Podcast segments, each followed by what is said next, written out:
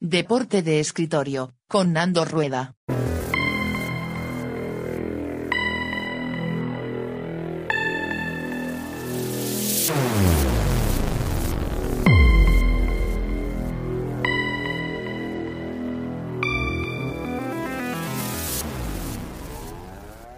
Temporada 1, episodio 5.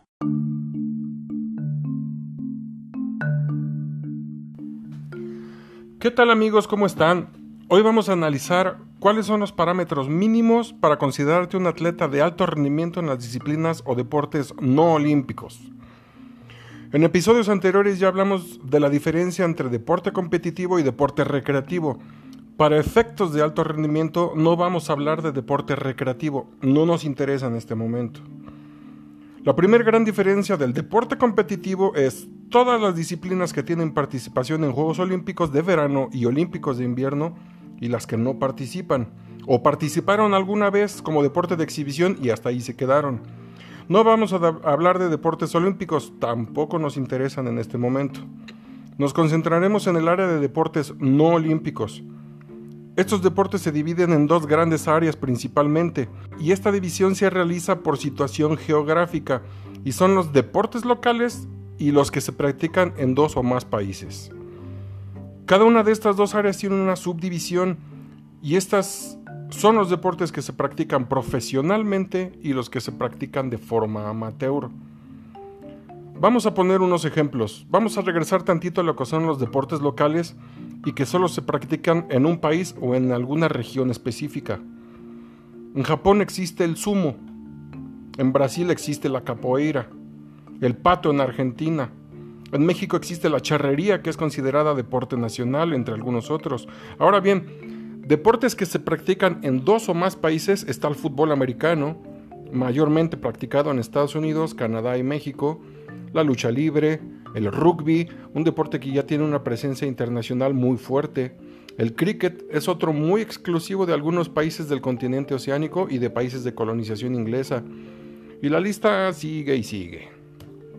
Para considerar a un atleta en alto rendimiento en muchos deportes, con la simple entrada al ámbito profesional cubre ese parámetro. En la mayoría de los casos, en los llamados deportes espectáculo profesionales como el fútbol americano o el rugby, la pauta la marca la entrada al profesionalismo. ¿Por qué? Porque el proceso de selección para un atleta de esa categoría es brutalmente difícil. En deportes como el automovilismo, aunque este último tiene muchas modalidades, la lista de pilotos que logran ingresar a Fórmula 1 es muy escasa y con el simple hecho de pertenecer a estas ligas basta y sobra para ser considerado alto rendimiento. Existen los casos de deportes de espectáculo profesionales donde no solamente con entrar al ámbito profesional te convierte en alto rendimiento. Pondremos un ejemplo, la lucha libre. Existen muchas empresas dedicadas a este deporte, pero no por haber firmado un contrato con alguna de ellas te catapultan automático a ser alto rendimiento porque todas tienen sus parámetros a seguir. Existen los luchadores abridores, existen los luchadores estelares y existen los superestelares, que son ya los que se puede considerar alto rendimiento, que al ser un deporte tan longevo a veces es más cuestión de tiempo que de habilidades físicas llegar a ser un superestelar. Vámonos a la subdivisión de deportes amateur y me gustaría poner de ejemplo dos de los deportes más exigentes físicamente. Uno de ellos es el alpinismo, que no es lo mismo que el montañismo. El montañismo tiene muchas áreas y muchas modalidades, que son el área de marcha, que involucra senderismo y excursionismo, el área de escalada, que incluye escalada deportiva en roca o escalada de hielo, etc. En todas estas modalidades existen pruebas en las que se manejan diferentes distancias, diferentes tiempos, diferentes categorías, y si el tipo de competencia es de carácter internacional, se puede decir que alcanzando podio de premiación, cubre el parámetro mínimo para considerarse alto rendimiento. Pero vámonos directo al alpinismo, a conquistar la cima de las cumbres más altas de este planeta. Estos son logros que muy poca gente en la historia ha realizado. Y aquí no importa ni tu edad ni tu forma física. El simple hecho de haber llegado a la cima de un monte de más de 4.500 metros de altura, te colocan automático. Porque detrás de ti hay mucha gente que no logró conquistar la cima y desafortunadamente hubo mucha gente que perdió la vida tratando de realizar la misma hazaña.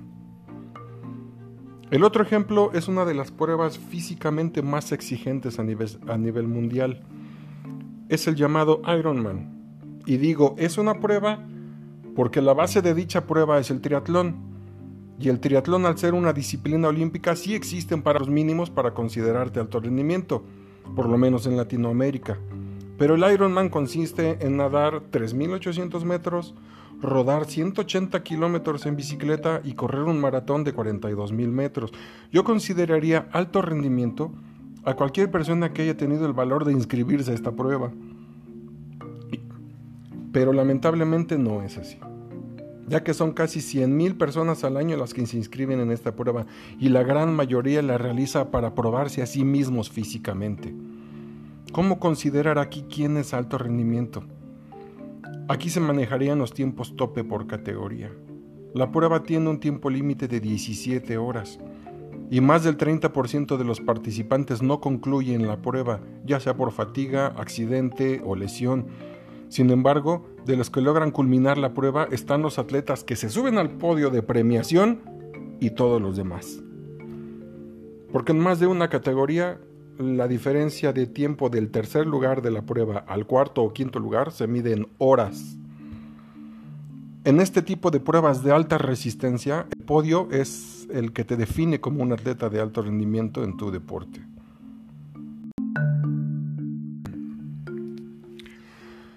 Escucha bien lo que voy a decir. Todos los deportes, olímpicos o no, tienen su grado de dificultad técnica para realizarse de forma correcta. Requieren de mucha práctica, todos tienen su grado de dificultad y toda persona que alguna vez haya practicado algún deporte lo va a defender a capa y espada y decir que su deporte es el más difícil del mundo. No existe método ni forma alguna de comparar un deporte con otro. Es imposible comparar un deporte individual con uno de conjunto o un deporte de contacto con uno de apreciación. No hay forma de quererlos comparar. Lo que sí existe en cada deporte es el parámetro para ser considerado un excelente atleta de alto rendimiento. Y en la gran mayoría de los casos esa distinción te lo brinda el estar de pie sobre el podio de premiación. Gracias por escucharme. Mi nombre es Nando Rueda. Esto es Deporte de Escritorio.